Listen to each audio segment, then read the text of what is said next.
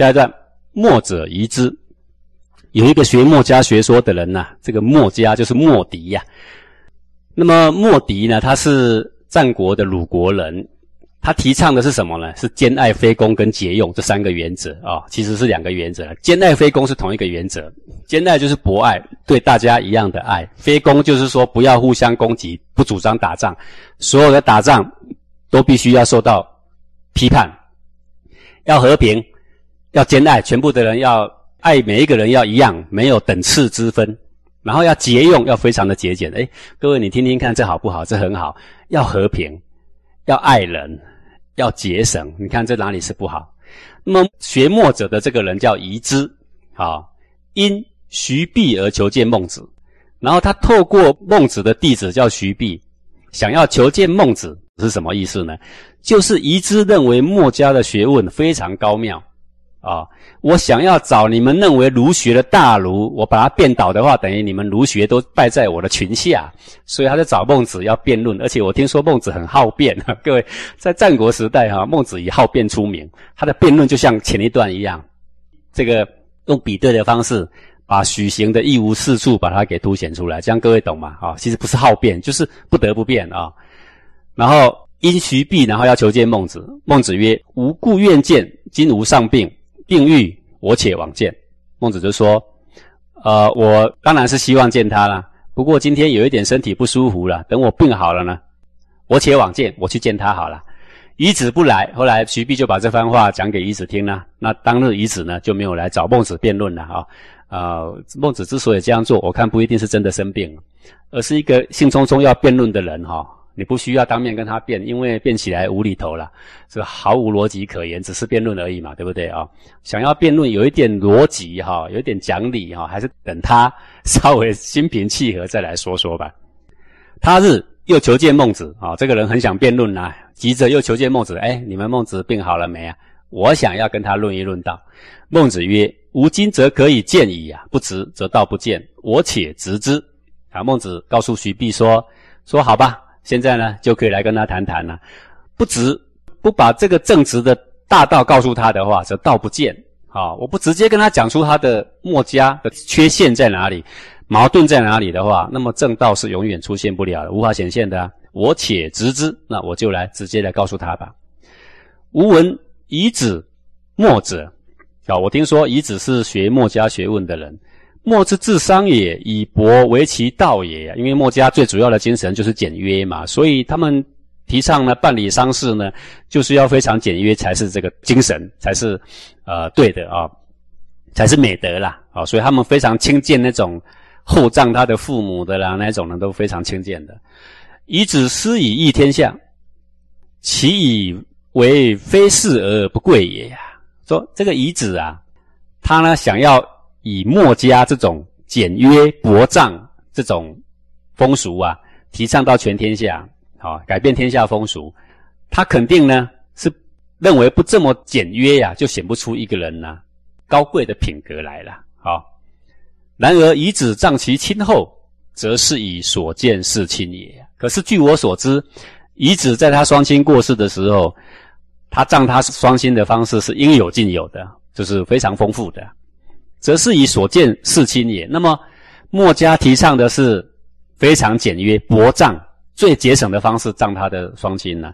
可是遗子他的父母过世的时候，他葬的呢应有尽有了，可以说该有的都有了啦，哈，非常豪华的意思啦。那么，岂不是拿他所亲见的方法去安葬他的父母了吗？用你最不屑的方法拿给你父母，那还算是孝吗？对吧？好，那你既然是一个墨家的人，然后你又要找我辩论，又要提倡墨家的事，告诉你，墨家的最基本精神就是薄葬。好，那以薄葬来说，你为什么厚葬你的双亲呢？那是不是自打嘴巴呀？徐子以告夷子，然后呢，徐子就把这番话告诉了夷子。夷子曰：“儒者之道，古之人若保次子，此言何谓也呀？”夷子说：“你们儒家不是也有这么样的话吗？”啊这个话在哪里呢？在《尚书》里面哦。古代的人在《尚书》里面说“若保次子”，啊，就是像保护次子一样的心呢。此言何谓也呀？这个话是什么意思呢？知则以为爱无差等，师由亲始，知就是疑之。说我呢认为你们儒者若保次子这句话，是告诉我们说，爱人一律兼爱，没有等差，爱人没有分说谁爱的多，谁爱的少的，大家都要一样。哦，这个说起来啊，比尧舜禹汤还伟大了。各位啊，以舜来说，侍奉他的父亲比侍奉谁都还要无微不至啦，对吧？那另外一个人提倡说，爱其实不能够有等差啦。你爱你的父亲的态度，就是爱天下人的态度啦。爱天下人等于爱你父亲呐，这个叫做哗众取宠啦。啊，应该没有差别，只不过是师由亲始，只不过是施行这个爱的时候呢，要以从最亲近的作为开始罢了啦。啊，他用若保次子这句话。套在墨家的“爱无等差”这一句话上面啊，徐子以告孟子，就是说，为什么我厚葬我的父母呢？是因为师由亲始，我爱天下是一样的，我没有等差，只不过我刚好碰到我的父母过世，我用那样爱他们的心情厚葬。意思是说，当别人过世的时候，我也会这么样给他厚葬的意思啦。好。然后徐子就把这个话告诉孟子。好，各位，我们都认为孟子很好辩，呃，你仔细品味品味看看他说的话对不对？好，合不合理？孟子曰：“孟子说啊，夫以子信以为人之亲其兄之子，为若亲其邻之次子乎？”啊，这白话就是说，这个遗子他真的认为一个人爱他自家哥哥的小孩。会跟爱邻人的任何一个小孩的心情是完全一样的嘛？啊，各位，你摸着良心说会一样吗？你也许会说要一样啊，因为我是修行人，我对他们都要一样吗？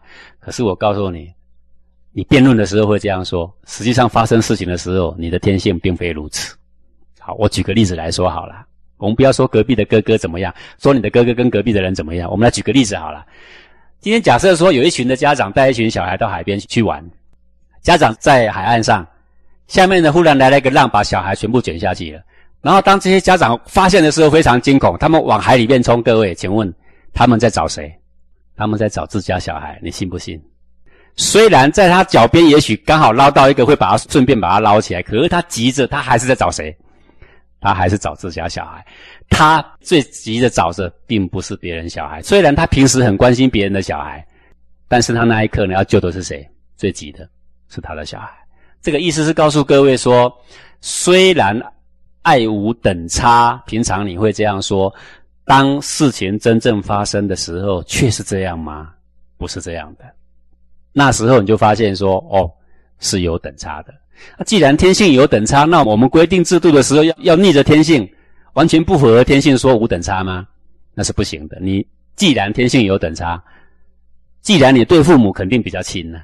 对自己家人肯定比较亲，那么我们定五伦的制度的时候，定一个让你的学问施行的时候，圣人会依着你的人性定等差，这个叫做礼啦。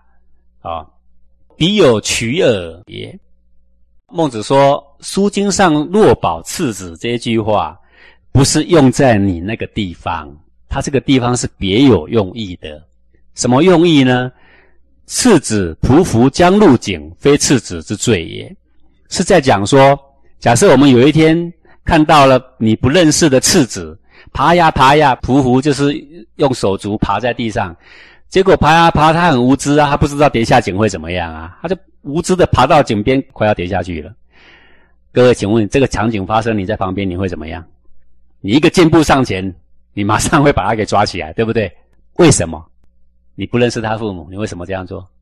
你也不是为了邀功，你为什么这样做？因为不忍人受苦的那个心是每个人啊天性就有的。老天爷创造每个人的时候，每个人内心里面的那份慈悲是最基本元素，就是人啊，仁爱的人是最基本元素。在辩论的时候，在你痛恨一个人的时候，他会不见了。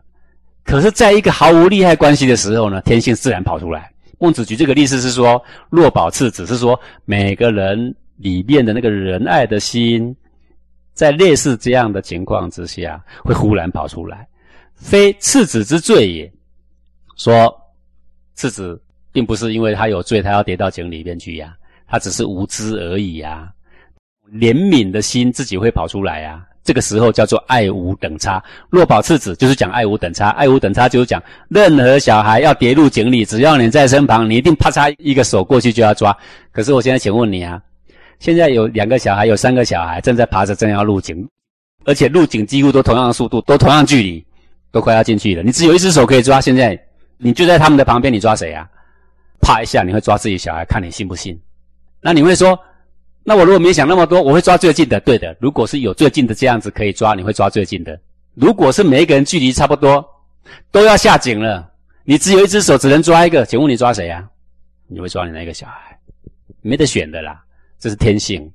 好，所以若宝次子这个话呢，是在讲这个意思。好，好比说现在好多这个父母啊，为了小孩啊，在学校啊被小孩欺负啊，去学校理论有没有？各位，两个小孩打架，一定谁对谁错？没有啦。那两个小孩打架，你维护谁？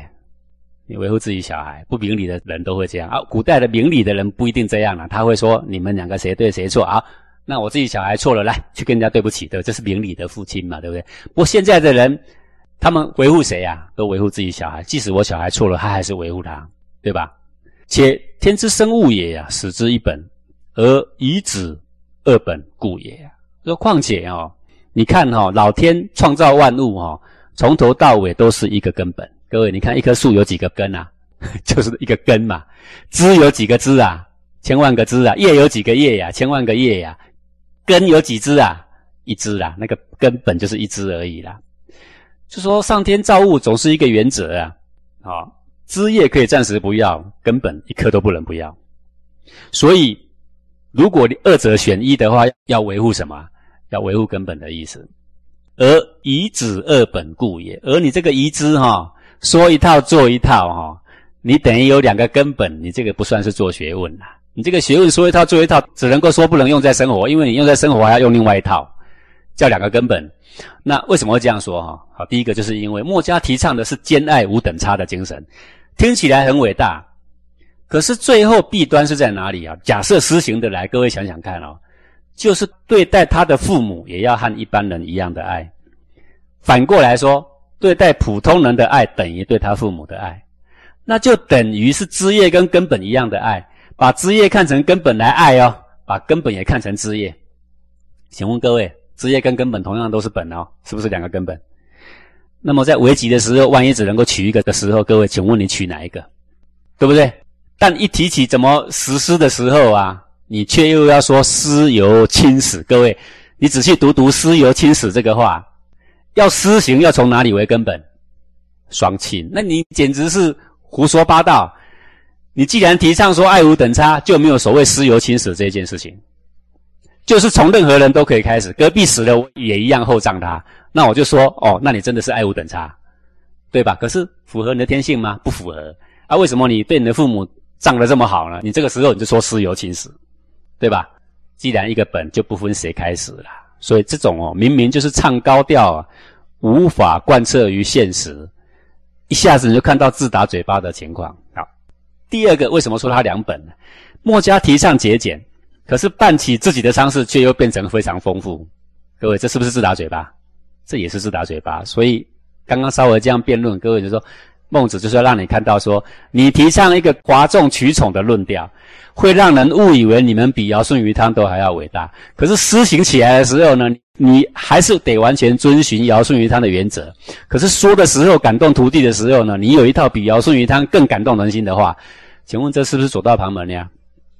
那以下呢就来说明为什么圣贤要定丧事的礼制哦。他说：“盖丧事常有不葬其亲者，其亲死，则。”举而委之于祸，说哈，在上世，上世是未有礼教之前哦的世代哈，常有不葬其亲者。那个时候呢，有那种父母死亡不需要葬，是那时候的礼俗啊。他的父母过世的时候，则举而委之于祸，委就是丢弃，就把他背起来，然后呢，站在高高的地方，把他丢到山谷里面去。他日过之，狐狸食之，盈瑞孤错之。但有一天呢？他把它丢在山谷很久了，有一天刚好从那里走过，走过呢，看到狐狸在吃他的双亲的遗体，然后苍蝇啊、小虫啊在里面呢在钻，其伤有吃，逆而不是。就走过去的那个人呢，额头冒出汗来，看着那么多的东西在啃食他的双亲的时候，额头竟然冒出汗来，吃就是汗，伤就是额头。然后呢，侧着脸不敢看，逆就是侧着脸不敢看。各位为什么会这样？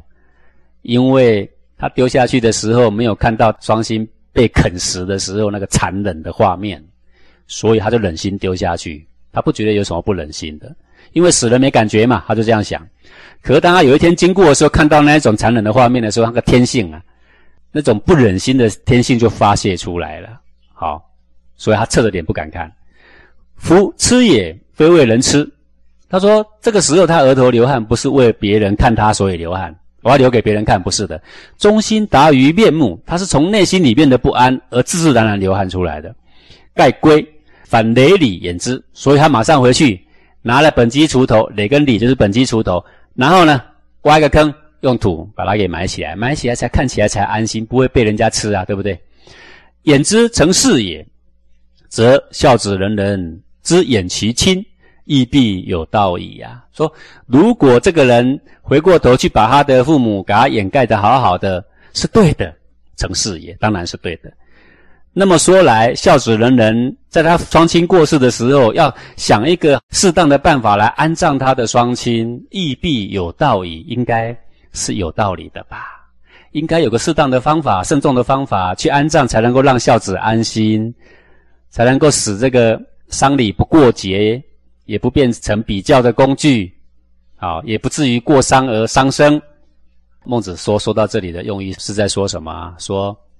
你们说要薄葬要节省，连父母你都要节省，你什么不节省？你要省父母干什么？我问你，你说你连父母都要节省，我告诉你好了，我举个例子给你听。上古的人看到他的父母被啃食，他额头会出汗，他就回去呢想办法把它掩盖。那什么样掩盖的方式才让一个有能力的孝子仁人觉得应该怎么样葬内心才安心呢？诶，那我们是不是要定一个制度，使他不过于丰厚，好像在比赛庙会一样？啊也不至于太过薄薄到让孝子人人头上以后想到父母会头上冒汗，对吧？是不是应该有个适当的节度是一般人做得来？不要说刻意节约，以节约为美德，哪里都可以节约啦。父母你干嘛节约呢？我们父母在的时候吃的穿的，我们尽量买最好的要给他了。为什么死的时候你节约这些点点做什么呢？孟子的意思是说，礼之所以定定，是依人情而定的，不是刻意逆着人性去创的，不是那些无知的人说礼教是那些人定的，我干嘛去遵守它？不是定的，圣人定的是依人的本性、人的本质、人的天性而定的。你要慢慢读圣贤书，你开始有见地，你就会认同这一番话。好，所以儒学、儒家倒不是提倡一定要厚葬，而是要有节度。那么。希望墨家不要为了凸显自己的德性，刻意去说了一个比适当节度更节俭的方法，然后呢，让人家误以为他的德性高超，那个跟许行没两样了，知道吗？自己重而已嘛，有什么就要把他说的自己多高超吗？徐子以告遗子，然后徐子把孟子这段话呢告诉了遗子，其实中间夷子跟孟子都还没见面，都是靠谁在传达？徐子。就告诉了夷子啦，夷子还没来得及辩论呢。夷子抚然为奸，抚然就是若有所思啊。他就想象那个古代上古的人，把他父母的遗骸填在沟壑，后来又不得已，哎呀，心里难过去掩埋起来。对呀，那既然是这样，是人性，去掩埋起来是人性。那么我们葬父母是不是应该有一个常人的能力所及范围内，我们定一个什么样的方式，不会让它变成庙会一样的比赛啊，也不至于。太过于节约，让我们每次想到都心里难安啊，不是吗？若有所思，叫腐兰为奸。过了一会儿，曰命之矣。这个人也是一个正人君子啊。他听孟子讲的有道理，他就说：“嗯，听闻孟子的教诲了。”那，他内心里当然当下是觉得说：“对，墨家虽然提倡了一个兼爱很好，可是无从实施。实施的时候是两套。墨家既然是提倡了一个节约，节约也很好，但是过了头哦。”这个用意好，但是过了头，孔子叫做功乎异端呢，失害也已呀。落于唱高调，离开自然人性，就没有一个着力处。好，可以哗众取宠，确实很高明。目前我看市面上很多邪诗歪诗都是这样，可以哗众取宠。坦白讲，以孟子的才华、孔子的才华，要哗众取宠，我告诉你，比那些庸师十倍、百倍的哗众取宠，你信不信呢？就是说，正人君子不为也呀，宁可走在一个可以提倡而可以落实、踏踏实实的一个学说上，完全符合人性的学说上，不哗众取宠的。好，那么等墨家的学说实施，就看见他的缺失了。好，而儒家不同，儒家的主张是层层而上。步步踏实啊，它是依阶而生的啦，是有一个可以落实实践的地方啊。这个就是古圣先王哦，他们留下的礼教哦，就是这样层层而上。这个便是正道和左道的一线之隔，一个是非常的哗众取宠，一个是呢处处可以层层而上的落实啊。这个是他们的不同处啊。以上示范了这两段啊，就是孟子批破学说的一些作为啊。可以说是非常勇猛了。我们现在的人呢，不敢得罪任何人了，呃，我们也不敢去批破了，因为现在的人主张的就是说大家互相尊重，圣贤学说对就对，不对就不对。我举个例子好了，一个学校如果发现一个学说是错的，结果呢竟然被提倡起来，我告诉你啊，会有好多教授啊，不管你是谁，我要出来证明说你是错的，你信不信啊？虽然我尊重你啊，我不会跟你打架，可是你的东西错的，我要告诉你是这个精神哦，所以这个。不管墨家当时有多大，墨家当时弟子啊，不比孟子少啦，甚至还比较多啦。照批不误，我告诉你，你是错的。这个是圣人才做得出来的。好，好，我们今天就讲到这里。